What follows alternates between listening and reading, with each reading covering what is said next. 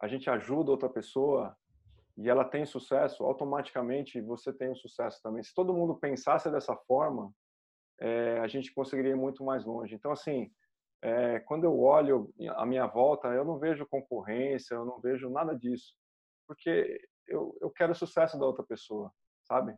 Quando alguém está ganhando, a outra ganha também. E se você quer, quer, quer, quer que a pessoa perde, automaticamente você vai sair perdendo também. Então imagina num mundo onde todo mundo quisesse o sucesso do outro. Só tem a ganhar, entendeu?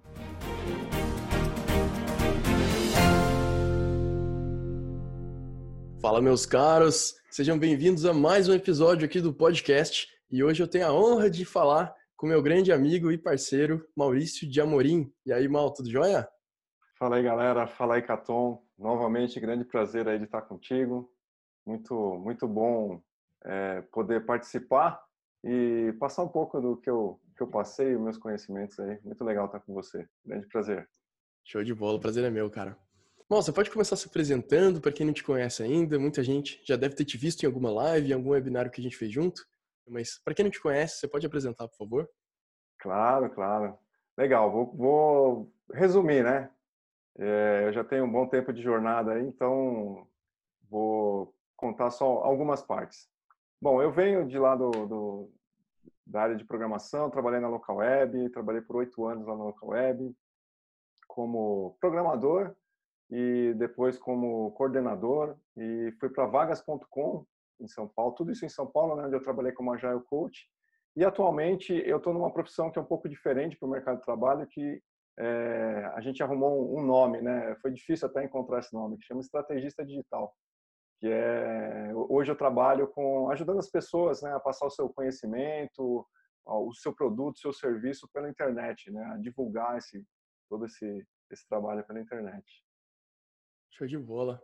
Mal, agora voltando um pouquinho no tempo, como que você começou a, a, a trabalhar com programação? Como que você se, melhor ainda, como que você se interessou por computação, por programação ou por tecnologia em geral? Nossa, bem legal essa pergunta, Caton, porque tem todo um histórico aí, né? É, quando você me convidou, eu comecei a pensar né, nessas coisas, eu vi os outros podcasts e tal, né? E aí eu comecei a pensar, né, que você poderia me fazer essa pergunta e aí eu lembrei de lá dos primórdios. E também vou fazer aqui um resumo bem rápido, mas meu primeiro, primeiro contato com, com é, a parte eletrônica, com computação em si, eu, eu, digo que foi concurso pelo correio, cara, chamado é, Instituto Universal Brasileiro, onde eu fiz um curso de rádio, cara, que era montar a placa. Isso daí eu tinha 14 anos. Eu não sei porquê. Meu pai falou: você quer um videogame ou você quer um curso? Eu pedi um curso. Não faço nem ideia por que eu fiz isso. Mas é, é, foi meu primeiro contato, sabe, com a parte eletrônica, com lógica, de montar circuito, etc. Eu não concluí o curso, mas foi bem interessante. E aí, depois de lá, eu fui olhando que na minha vida isso aconteceu várias vezes. Então, eu tive vários começos, né? Esse foi o primeiro. Depois, mais para frente, eu tinha um amigo que era japonês e ele tinha um MSX, né? Aquele computador da Apple, o primeiro com fita cassete, né? Aí eu via que ele fazia os programas lá e gravava na fita cassete, eu fiquei apaixonado por aquilo. E aí logo em seguida, com um pouco mais para frente, uns 15 anos, eu pedi um TK95 para meu pai. E aí foi o meu primeiro computador onde eu comecei a programar em Basic e aí tinha que digitar, porque eu não tinha como gravar, né? Meu amigo tinha mais dinheiro, eu não tinha muito, eu tinha que digitar todas as linhas de comando para fazer um joguinho e depois que desligava eu perdia tudo. Então foi aí onde onde onde começou tudo. E mais para frente eu eu servi o exército, né? E no exército eu comecei a trabalhar lá dentro, foi um dos primeiros um dos primeiros momentos no exército brasileiro, isso lá em mil, 1990 por aí, onde eles começaram a trabalhar com com computadores, que era só máquina de escrever.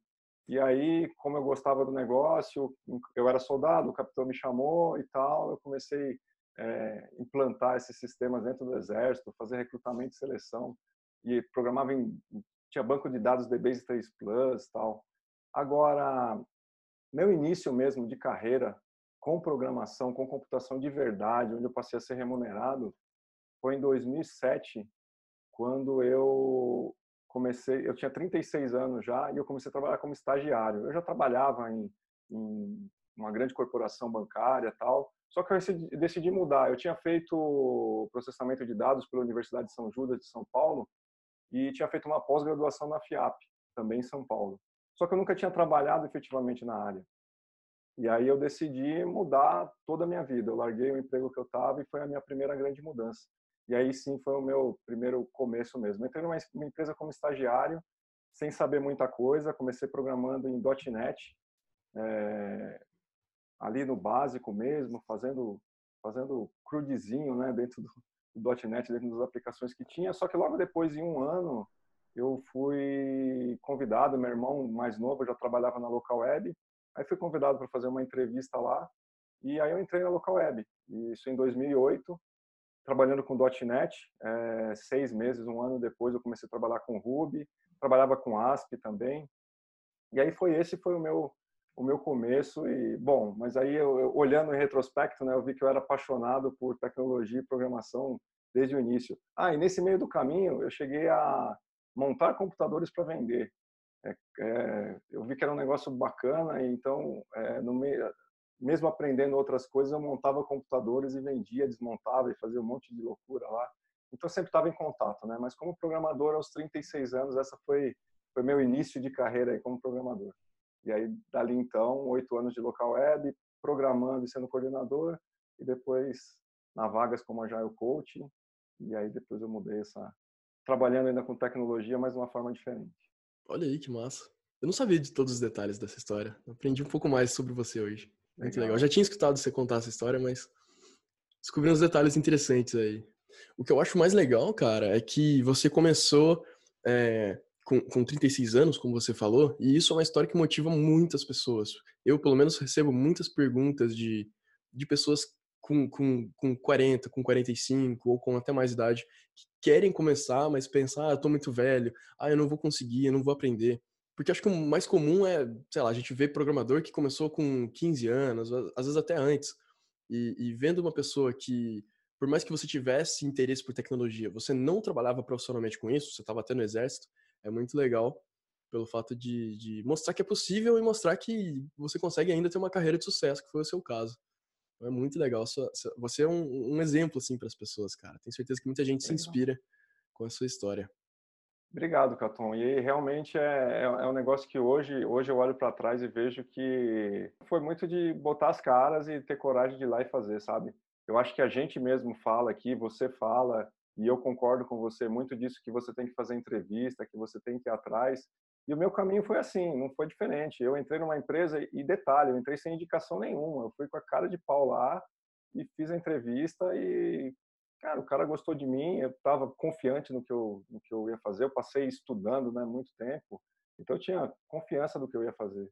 Então, meu, foi foi com 36 anos sem sem nenhum problema. Fiquei assim, as pessoas do meu lado eram todos todos rapazes novos, né? O pessoal achava meio, né, olhava com aquela cara e eu falei, cara, tô nem aí. Só que assim, em pouquíssimo tempo, é, eu conquistei o respeito das pessoas, sabe? As pessoas, é, elas, elas têm esses, existe algum preconceito, né, de olhar para a pessoa e falar, ah, ela é mais velha, não vai pegar. Só que o pessoal, quando viu que, nossa, eu comia com farinha tudo que eles falavam, eu tinha conhecimento, sabe, porque eu estava vivenciando isso, meu, aí a galera começou a estar tá junto comigo e tal, então foi bem, o que eu não sabia, a galera ajudava, e eu ajudava muita gente também, apesar de conhecer pouco, por incrível que pareça. Questão de organização, essas coisas, né? Quando a gente tem mais um pouco de maturidade, fica bem mais fácil. Então, assim, é, é, é não ter medo, sabe? Não ter medo do julgamento, porque a gente se julga primeiro. Esse é o problema, né? A gente se julga primeiro antes de todo mundo, ninguém falou nada. Então a gente se julga. Então quando você não tem esse julgamento, você mete as caras e vai. E foi e foi assim, foi bem. Depois entrando na local web também é a mesma coisa. Foi um ano depois e cara, sem problema nenhum. Que massa, cara. Não, e, e esse lance de preconceito, eu acho que tem, tem diminuído, ou eu, eu, eu risco dizer até que não existe mais, cara. Eu, eu, trabalho com, com várias pessoas de mais idade agora, e é engraçado que há uns anos atrás você via uma pessoa com, sei lá, 60 anos trabalhando. Você olha e fala, nossa, é diferente. Te chama atenção porque sei lá, tem um monte de, de, gente com menos de 30, de repente tem um cara com 60. Daqui a pouco tem dois. Você fala, ah, aqueles dois são mais velhos. Daqui a pouco tem tanta gente que você para de, de, de categorizar eles como diferentes, né? Eles começam a fazer parte. E eu, eu vejo isso de uns anos para cá já, inclusive. Na própria empresa que eu trabalho hoje, na minha equipe tem duas pessoas mais velhas, assim. Um, e, e, sei lá, virou uma coisa tão normal que eu imagino que não exista mais preconceito, ou tem diminuído, pelo menos, o que é muito legal. Sabe o que, que muda, Caton? No meu ponto de vista, o que, que muda? O resultado, cara. Não existe mais isso de ah, a pessoa, é, o homem ou a mulher, o velho ou o novo, o cara que usa cabelo arrepiado ou não tem cabelo. Sabe? Não tem mais essa. Hoje em dia, o que manda no mercado é resultado. Se o cara vai lá e faz, meu, não tem essa. Não tem o um porquê, entendeu? Não tem mais. É, a gente cresceu muito, sabe? Eu vejo assim, como, como cidadãos, como brasileiros, a gente cresceu muito nos últimos anos. Isso já teve muito tempo. Hoje não, não rola mais, ainda mais porque hoje você contrata as pessoas, principalmente na área de, de programação, o cara está remoto. Às vezes você nem viu o cara na sua vida. E você vai ver o que ele entregou, você vê o trabalho dele, você fala, meu, pode ser qualquer pessoa. Então o resultado é onde o, que faz é, é a diferença. Então não tem essa, mostrou resultado, não tem para ninguém. E tem muita gente que mais velha ou a gente vê muito do sexo feminino, né, que também foi um tempo muito falado, não, porque a mulher hoje em dia está destruindo, destruindo assim enormemente, enormemente. Acho que você até me contou um caso, né, que tem uma foi. uma moça na sua empresa que ela, meu, já já é mais velha, é mulher e meu detona. Então Faz uns três dias que eu acho que eu te contei essa história, é bem recente. Eu tô trabalhando num time diferente e além de ser mulher, ela tem 47 anos. E, cara, ela é uma das melhores desenvolvedoras que eu já vi na vida, assim. Ela destrói, ela manda super bem, ela sabe se comunicar, ela sabe passar ideia, ela oferece ajuda o tempo todo e tem várias coisas, enfim, que, que ela manja muito mais que eu, que ela trabalha muito mais tempo que eu. Então eu peço ajuda para ela, a gente compartilha uma tela no, no, no próprio Slack e ela me mostra como é que faz. Ah, se você fizer assim, se você fizer assado, ela consegue passar essa ideia, ela consegue desenhar um diagrama. Ela tem, assim, todos, to, em todos os aspectos, ela manda super bem. Então, não, não, não, não tem como classificar diferente. Ela, é, resultado. Só se for classificar resultado. como melhor, que ela manda muito bem. É isso aí, é resultado, não tem essa. Então, é, isso é bem legal. Eu sou prova viva disso, cara. Então, assim, eu, eu posso falar com convicção que não tem essa e, e eu sou muito voltado a, a atrás de resultado, sempre fazer o melhor. Então, fica aí de exemplo para a galera. Eu sei que tem muita gente que que realmente te faz essas perguntas e, e eu, eu, eu, sou uma dessas pessoas que pode falar isso com, com toda certeza. Mal, agora há pouco você comentou que o seu primeiro emprego de, com, é, trabalhando com programação não foi uma indicação. É, o que, que, você pensa sobre indicações, né, o famoso QI? E eu, aproveitando emendar uma outra pergunta junto, eu sei que você já fez muita entrevista, né? Você fazia esse papel de de procurar profissionais também, tanto na local web quanto na vagas.com. Você pode falar um pouquinho quão importante é, isso era para você pessoalmente? Quando eu comecei nesse primeiro, realmente foi sem indicação, tá? E depois, logo no segundo, na local web, foi por indicação, porque meu irmão estava dentro da empresa.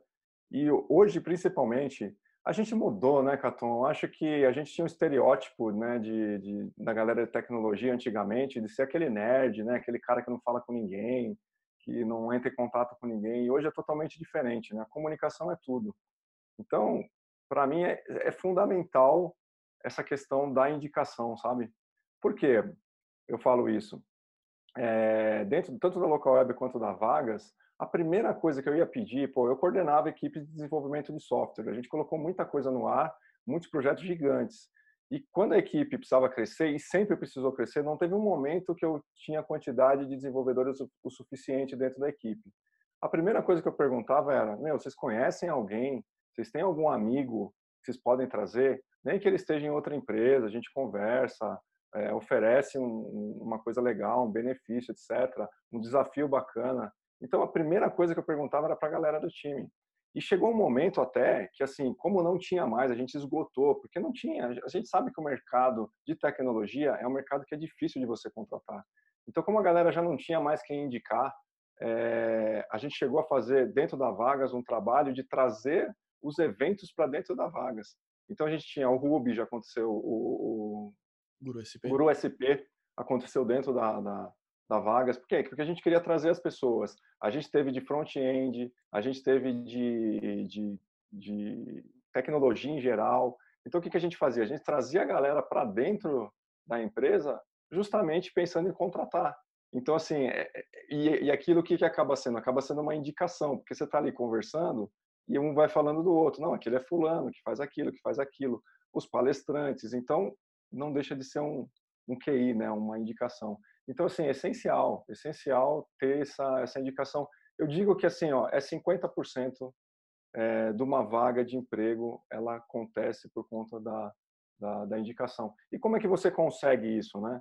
Por isso que eu sempre falo para a galera, galera, fica dentro de, faz parte de, de, fóruns, de grupos, acessa aí as diversas comunidades que tem. Você está dentro de uma comunidade é fundamental, porque a pessoa vai te conhecendo e aí quando pinta uma oportunidade, o cara já te conhece, já sabe quem você é, como você trabalha, é, principalmente se você consegue fazer um projeto junto com alguém, ele sabe como que é a sua entrega, como que é a sua responsabilidade. Cara, isso já conta demais. É muito difícil alguém contratar a pessoa sem conhecer, entendeu?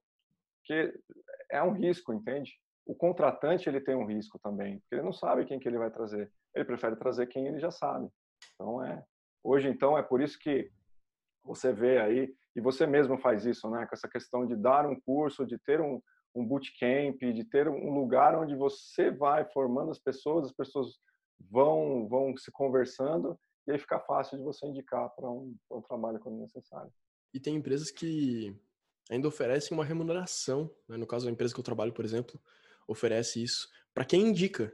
Então, se eu indico uma pessoa, claro que tem que ser com responsabilidade, porque afinal a pessoa vai ser contratada, né? E é o meu nome que está em risco. Mas eu acho muito legal que eles dão esse incentivo para você ajudar a procurar profissionais.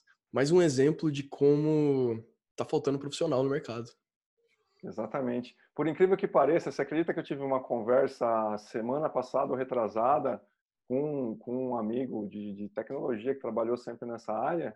E uma das carreiras que estão em ascensão são os headhunters. Os recrutadores. Os recrutadores. Cara, essa, essa profissão é uma profissão que está bombando.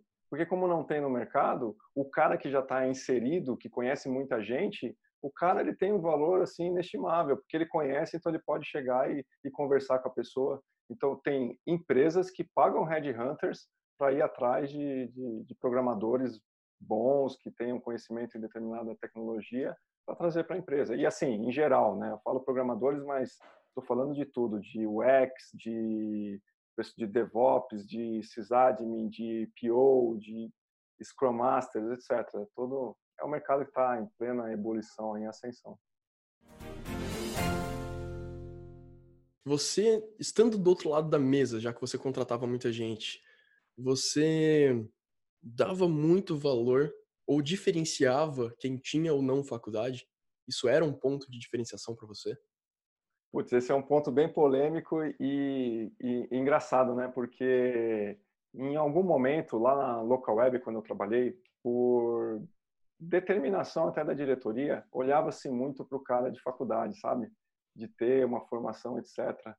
E sim, era, era, era interessante, né? Ter um cara que se formou no ITA, na USP, etc. Só que na prática, a gente vê que não é tão, tão real, sabe? Tem, lógico, tem em todas as posições tem pessoas muito boas, mas não é a faculdade em si que faz a pessoa boa, entende? Tem, eu conheço muita gente assim formado, inclusive até em faculdades de veterinária, e o cara destruía em programação. Então a faculdade em si não era uma coisa que a gente olhava. De novo, é o que o cara sabia, é o mão na massa, é o resultado que o cara entrega. E eu vejo muita gente, conheço muitas pessoas que não têm faculdade e são muito bons. Então, realmente, eu não olhava. Lá atrás, no passado, a gente já chegou a olhar, porque queria fazer aquele grupo excelente, maravilhoso, com pessoas que tinham toda a teoria. Só que, com o tempo, a gente vai vendo que só ter a teoria e não colocar em prática não adianta. É lógico, faculdade é bom? É bom sim, porque, primeiro, você faz um network gigante, que é o que a gente falou agora há pouco, então você vai ter o QI, né? Porque você está no meio do monte de pessoas, e você tem uma teoria. Só que agora, para essa galera, dessa, dessa, essa juventude que está chegando, e, e para o pensamento de hoje, né, do futuro, não é só o pessoal novo, mas esse pensamento novo, é, você aprende muito mais rápido sozinho. Não dá para ficar esperando o time de você ir para uma aula, esperar um professor, te passar uma matéria que você consome ela em 15 minutos e já sabe o que, que é, entendeu? Às vezes você perde uma hora de aula e você fala, cara, isso aqui eu aprenderia assistindo dois vídeos, entendeu? Ou colocando na prática e fazendo na mão. Então, na faculdade, às vezes, você, você tem muita teoria e você não consegue colocar na prática, você não consegue executar aquilo. Quando você pega um conteúdo e já executa ele, já faz, cara, aquilo fica dentro de você, não tem como tirar. E às vezes a teoria você vai lembrar lá, ah, o que, que eu tive no segundo ano da faculdade. Putz, tá muito lá atrás, entendeu? E eu tenho um amigo, particularmente, que ele fez, é, Thiago Kuma, ele fez duas faculdades ao mesmo tempo, porque ele achava que era muito lento. Ele falou, cara, ele começou uma e começou a fazer a outra. E foi até uma treta, ele contou. Foi, foi difícil de conseguir fazer as duas, porque não queriam deixar, entende? E o cara falou, meu, é, eu preciso aproveitar meu tempo. E ele fez duas faculdades simultâneas. E saiu e já fez uma pós, um negócio muito louco. Então, tem esses exemplos, né? Então, faculdade, para mim, não é essencial. É boa, sim, se tiver, ok, mas não é essencial. Principalmente para quem está entrando no mercado. Legal. Você estava falando de, às vezes, uma aula você tem que ficar uma hora inteira, sendo que é só assistir um vídeo no YouTube, ou sei lá, em qualquer lugar. Eu lembrei que às vezes não era uma aula, não, cara. Às vezes era um semestre. Eu tive uma aula, até comentei isso num outro podcast, num outro episódio, que eu tive, a gente tinha essa aula para ensinar PHP e foram e foi um semestre inteiro para aprender o básico de PHP, que era fazer um CRUD. Um semestre para fazer isso, que você pode aprender em 30 minutos num vídeo no YouTube, basicamente. Um semestre, era muito desperdício de tempo. Claro, era uma aula exceção. Tinha aulas muito boas, muito mais rápidas, mas essa era um bom exemplo do que não fazer, do que não estudar. É a minha sensação também. Eu, eu, eu aprendi na faculdade Portugal e Visual Basic. Cara, eu vou te falar que no final, por, porque o meu irmão já programava, né? Na época que eu, ele já estava, já trabalhando com tecnologia, meu irmão mais novo, a gente fez faculdade ao mesmo tempo, só que ele estava, ele estava fazendo uma outra, uma outra universidade e ele tá fazendo na Universidade de Santana, eu fazia na Universidade de São Judas. Então, o meu trabalho de TCC na Universidade de São Judas foi ele que me ajudou.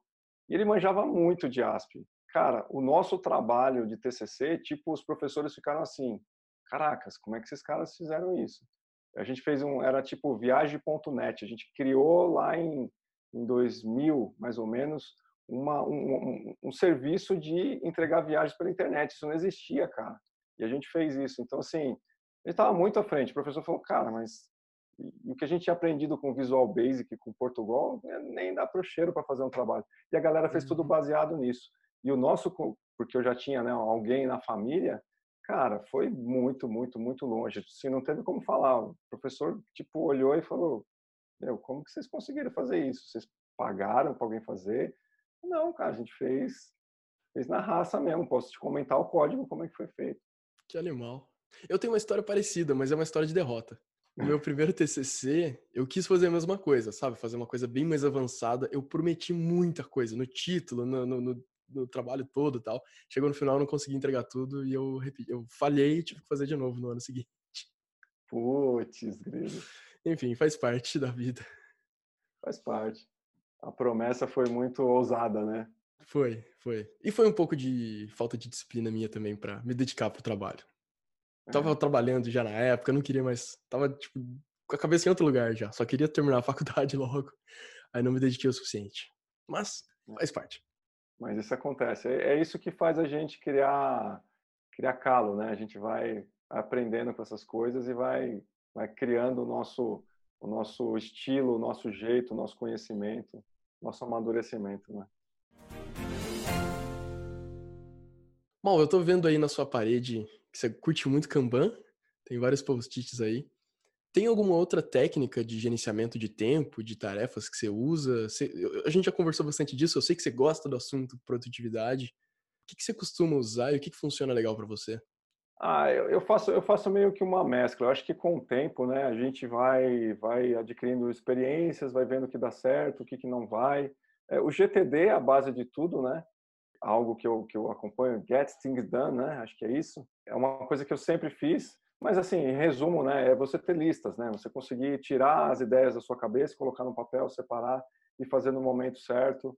E aí eu, eu uso algumas outras estratégias, né? Dessa questão de olhar para a prioridade, o que, que é prioridade, você escrever todas as tarefas e dar uma olhada rápida o que, que é importante, o que, que é urgente e o que, que dá para fazer. Agora, uma coisa que eu estou fazendo ultimamente e tem me ajudado muito por questão de produtividade, é logo no início do dia, quando você vai começar o dia, você definir no máximo, no máximo três, mas eu, eu defino duas coisas que eu tenho que fazer aquele dia. Que são as coisas, porque assim, a questão da produtividade, o que mata a gente é procrastinação, né? Que a gente vai deixando, vai deixando, vai deixando. Então, é definir duas coisas no começo do dia que se você fizer aquilo, vai garantir que, na sua mente, pelo menos, que o seu dia está completo. Porque vai aparecer um monte de coisa no meio do dia, um monte de tarefa, de pequenas tarefas, e a gente se perde. Então, eu gosto muito de gestão visual, né? Então, o que você está vendo aqui atrás é, é, justamente pela gestão visual, de estar tá olhando, bater o olho e ver, ah, eu tenho isso, eu tenho aquilo. Eu trabalho muito com calendários, né? Eu gosto de ter um calendário, tem uns calendários aqui do meu lado, que eu já deixo aqui justamente para poder olhar e falar, ah, semana que vem tem isso, a outra tem isso, daqui três semanas vai acontecer aquilo. Então eu faço esse tipo de gestão, mas não tem nada assim muito, muito numa regra única. Eu peguei um pouco de cada e, e uso o que é mais efetivo para mim e, e eu aprendi uma outra coisa nesse meio do caminho. Não adianta você seguir uma coisa só. Chega uma hora que você aquilo, aquilo vira rotina e aí você acostuma com aquilo e você entra na rotina e daqui a pouco você começa a cair de novo a sua produtividade. Então, de vez em quando você tem que ir lá e não, vou fazer uma coisa diferente agora. Vou trabalhar de tal, tal outra forma. E... Aprendendo coisas novas, adaptando e ver o que funciona melhor para você. Exatamente, exatamente. E aprendo muito com você também, né? A gente está aí no dia a dia aí conversando e, e, a gente acaba trocando muitas ideias, né? E eu tenho é, a gente tem amigos em comuns, né, que a gente sempre conversa sobre esses assuntos e qual é a forma de, de fazer. E tem uma coisa que acontece também, que às vezes a gente acaba se cobrando demais, né? Porque a gente já está fazendo, mas a gente acha que é pouco ainda. Então a gente sempre, sempre quer mais. Tem essa questão também. Então às vezes tem que dar uma desacelerada, senão a gente fica. fica é por isso que eu acho legal o lance de ter, definir duas ou três tarefas, como você falou. Eu, eu ando fazendo até um exercício de definir uma só sabe, de terminar o dia. Se eu tiver feito uma tarefa uhum. que é muito importante, eu fico satisfeito. Se não acontece aquele aquele lance de você fazer várias coisas, mas parece que você não fez nada, você não fica satisfeito, você não, não sabe se foi bom, se não foi. Então, se você tem um objetivo principal naquele dia e você fez, é. dá aquela sensação de, de dever cumprido. Isso funciona muito bem para mim. É. Uma coisa, uma coisa legal, Caton, em questão de produtividade que me ajuda no dia, e eu faço isso é, todos os dias, todos os dias mesmo. Essa é uma coisa que eu faço sempre. Tanto é que assim, eu levanto muito cedo, justamente para tirar um tempo para fazer isso. Eu tenho uma rotina matinal. Então, dentro dessa rotina matinal, eu tenho algumas coisas que para mim tem que, tem que ser feito todos os dias. Por exemplo, eu começo o dia arrumando minha cama. Isso é de praxe. Por quê? Porque eu já, eu já coloco no meu cérebro que, cara, se eu estou arrumando minha cama, eu já tenho a primeira vitória, eu já executei alguma coisa. Então, meu cérebro fala, opa, você, hum, você levantou. É um gatilho, né? É um gatilho. Então, eu não ando, não fico com aquela preguiça. Não, cara, cheguei, levantei, pô, dois pés no chão, arrumo minha cama. Aí eu tenho as minhas vitaminas que eu tomo, alguns exercícios que eu faço, um pouco de leitura, é, 10 minutos de inglês. Então, eu tiro esse tempinho e faço esse ciclo que demora meia hora, 40 minutos no máximo. E aí depois eu e isso daí tudo sem ler é, e-mail, sem abrir celular, sem nada. Eu faço isso, aí beleza, eu fiz isso daí, aí eu vou para o meu dia. Aí eu paro e faço o que a gente chama de morning pages, né? Que é justamente definir as duas tarefas né, do, do dia, que são as principais. Aí eu geralmente escrevo alguma coisa, como é que foi meu dia anterior, falar, ah, meu dia anterior foi nota 8, porque eu fiz isso, isso e isso, tal, e eu sempre costumo agradecer pelas coisas que eu tive no, no, no dia passado. Então eu agradeço isso, agradeço isso. Eu escrevo mesmo que é para trabalhar o cérebro. Aí eu fiz essa rotina, beleza, aí eu tô no meu dia. Aí entra todo, todo detalhe. Então é uma coisa legal. Eu acho que depois que eu passei a fazer isso, ajudou muito mais na minha produtividade, porque às vezes eu acordava totalmente perdido, não sabia nem o que ia fazer, e aí pegava o celular, quando ia olhar já era, nossa, 10 horas da manhã, estava no celular ainda, scrollando Facebook, Instagram, loucura, né? Bom, para a gente finalizar então, se você pudesse colocar uma frase num outdoor onde todo mundo fosse ver essa frase, todo mundo ia passar lá na frente e ia ver essa frase, qual frase seria, seria essa? Cara, eu tenho algumas, mas a, a mais, a que mais me marca hoje é, o seu sucesso é o meu sucesso. Eu acho que essa frase aí foi uma frase que eu ajudei a construir ela dentro da local web, porque quando a gente fez um, um trabalho de cultura dentro da local web, entendeu qual era o foco, o propósito da local web, a gente a gente escreveu essa frase e eu participei disso. Isso estava estampado nas paredes, né? Local web. O seu sucesso é o meu sucesso. Hum. E eu acredito muito nisso. Eu acredito muito nisso.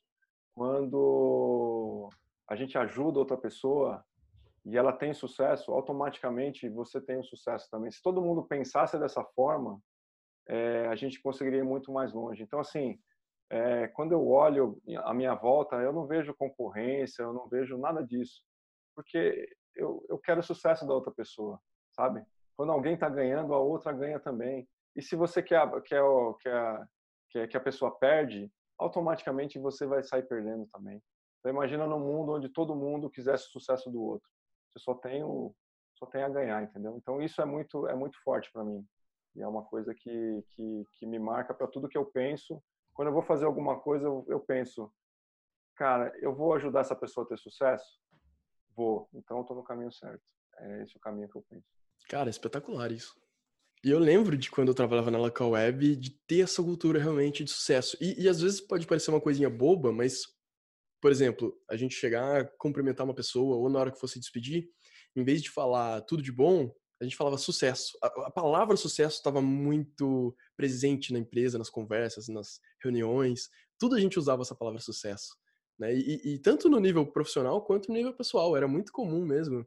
Tipo, você está se despedindo, um abraço, sucesso. Sempre a gente é. encaixava essa palavra. E por mais bobo que isso seja, tem uma energia muito positiva, né? Tem esse, esse desejo genuíno de, de, de que a outra pessoa consiga sucesso, a outra pessoa, assim, os colegas, os clientes as parcerias que a empresa tinha. Então eu achava muito legal isso. É, e você falou uma coisa agora, Caton, que eu até faço um complemento, e, isso acho que vale para tudo, tá? É, às vezes no começo pode parecer meio estranho. Você fala, ah, mas eu vou querer o sucesso de quem me quer mal, vou querer. Só que é um, é um trabalho interno que você faz, porque não depende da outra pessoa, depende de você. Então, haja como se fosse que será. Então, quando você começa a agir daquela forma, você começa a ver as coisas diferentes. Você começa até a entender as pessoas que às vezes está fazendo alguma coisa que não é tão boa, mas você começa a ter empatia por ela e você começa a desejar o sucesso dela, porque você espera que ela tenha o conhecimento para que ela melhore. Então, no começo até parece clichê, essas palavras de ah, motivação barata. Mas não, mas quando você internaliza isso de verdade, para tudo que você olha, você fala, cara, mas como é que eu ajudo essa pessoa a sair de onde ela está e dar um passo além e melhorar? E aí, quando você internaliza isso, isso passa a ser, passa a ser verdadeiro. E aí é o que você falou. Sai nas suas palavras mesmo, mesmo sem você querer, às vezes, porque já está dentro de você. Nossa, eu concordo 100%. E, cara, uma coisa que eu admiro muito em você, já te falei isso, não é de hoje, é que você tem muita empatia pelas pessoas. E não é clichê, é, é, é, é de fato uma coisa que você tem. Às vezes a, a gente está julgando, a gente está comentando, às vezes uma coisa está acontecendo, uma situação desconfortável, e você consegue sempre olhar e falar, mas deve ter um motivo para tal coisa ter acontecido, para tal pessoa ter feito isso. Você consegue se colocar muito bem na posição das pessoas. E eu acho que quase ninguém, eu incluso, consigo, conseguimos fazer isso tão bem quanto, quanto você faz, cara. Acho que é, um, é, um, é um, uma qualidade muito forte em você. Obrigado, cara. Agradeço e, e, e realmente é, faço com todo carinho. Faço realmente pensando dessa forma. Sempre, sempre tem um motivo. Sempre tem um motivo. Bom, faltou alguma pergunta para eu te fazer? Hum, o que eu gosto de o que eu gosto de fazer fora meu meu tempo de programação, né? O meu tempo de tecnologia. Então, por favor, o que você gosta de fazer no seu tempo livre? Qual é o seu hobby? Ah, cara, eu adoro esportes. Para mim, esportes é é uma coisa que alivia a minha cabeça. É onde eu deixo todo o meu meu meu estresse, é onde eu me fortaleço. Então é é uma coisa que eu aconselho para todo mundo. Assim, você ter alguma atividade, não precisa ser uma atividade ah, mega, ultra power de, de esporte, mas às vezes, pô, sei lá fazer uma natação, ou até... Um basquete ali na quadra, na frente da local web. Um basquete, é, cara, a gente fazia muito isso, né? Nossa, Saudade daquele bom. tempo. Era muito bom, era muito bom. Não tem coisa, não tem coisa melhor de, estar com outras pessoas, assim, fazer isso, ou às vezes sozinho mesmo. É, tem dia que eu tô um pouco mais mais atarefado e aí dá aquele estresse, tá meio mal, então eu saio para correr. Saio para correr é o momento que eu tô comigo, com meus pensamentos e, e eu acho que até no passado, né, a gente teve muito essa questão de trocar ideia caminhando, né? A gente fez muito isso, que também é um exercício, né? Não deixa de ser um exercício. E aí a mente parece que abre assim, você começa a ter um monte de insights. Então, para mim, no meu tempo livre, é uma coisa que eu faço. E principalmente, né, eu tenho um filho de, de 10 anos e eu tô tendo um prazer assim enorme que duas semanas atrás ele correu a primeira corrida junto comigo de 5 quilômetros. Então, poxa, eu esperei muito isso na minha vida, meu filho ter, ter idade e condição física, né, de correr 5 quilômetros. Então, foi sensacional. Olha que legal. Então, isso daí... Eu lembro que você detalhe, me contou da corrida, mas eu não sabia que ele tinha ido, não. É, foi legal, engraçado que foi até uma surpresa para minha esposa, porque minha esposa foi correr e a gente ia só acompanhar ela, só que eu tinha combinado com ele que a gente ia correr junto. E aí acabamos correndo os três, eu, minha esposa e meu filho, então acho que isso é esporte é vida. Show de bola, show de bola. Bom, onde que a gente pode te encontrar online? No Twitter, no Instagram, GitHub? Onde você, quais redes sociais você costuma é, usar? Eu sou o cara dos bastidores, né, Caton? Eu tô aí, pô, a gente tá, tá trabalhando aí há um bom tempo juntos, fazendo algumas coisas juntos. Eu sou o cara dos bastidores. A galera pode saber, é um grande prazer estar esse tempo aí. A gente tá praticamente há um, mais de um ano, né? Já desde um 2018, ano. final de 2018, trabalhando junto aí, fazendo muitas coisas legais. E eu sou o cara dos bastidores. Então, assim, eu tenho lá meu, meu Instagram, Maurício de Amorim, tudo junto, underline coach. E um outro local onde tem todo ali o meu histórico de profissionalismo é o LinkedIn, né? Maurício de Amorim, tudo junto. Então é onde eu tô. Estão desatualizados, sim, mas eu tô aqui nos bastidores e estou tranquilo com isso. É, é, bem bacana, mas o meu histórico está lá. Os links do, do Mal estão aqui embaixo na descrição, caso você queira encontrar ele. E sobre o lance dos bastidores, realmente muita gente não, não sabe, né? Não, não, porque não está te vendo, mas muito do, do meu trabalho com, com divulgação de, de, de, conhecimento de tecnologia, de programação, é, é você que está por trás fazendo, ajudando, colaborando. Então tem muito da mão do mal ali, fazendo várias coisas que vocês veem aí, de podcast, de vídeo, de e-mail. O mal está presente em todos. Ficou até engraçado essa frase, né? Tem muito da mão do mal ali. eu pensei isso quando eu falei. Muito bom, muito bom. bom, com essa, eu vou encerrando o podcast por aqui. Mal, muito obrigado. Foi muito legal o papo. Curti muito conversar com você aqui publicamente, né? A gente sempre conversa uh, nos bastidores, mas publicamente aqui foi bem legal. Tenho certeza que a galera vai curtir também. E obrigado por ter aceitado. Show de bola. Valeu, galera. Muito bom ter, ter, ter feito esse podcast com o Caton. É sempre divertido, a gente dá muita risada, a gente relembra de coisas, conta histórias e olha para nossa trajetória, né? Eu acho que isso é legal. Espero que alguns desses insights que a gente traz aqui nessa conversa ajude você que está aí a, a, galgar sua carreira, a melhorar o, o posicionamento que você está, a conseguir seu primeiro emprego. Né? Eu sei que muitos aí que, que acompanham a gente está tá buscando essa área de tecnologia. Muitos outros já têm bastante conhecimento e querem melhorar. Então, espero que esses insights ajudem a vocês aí a, a progredirem, principalmente esse ano de 2020, que é um ano que eu vejo de muita conquista.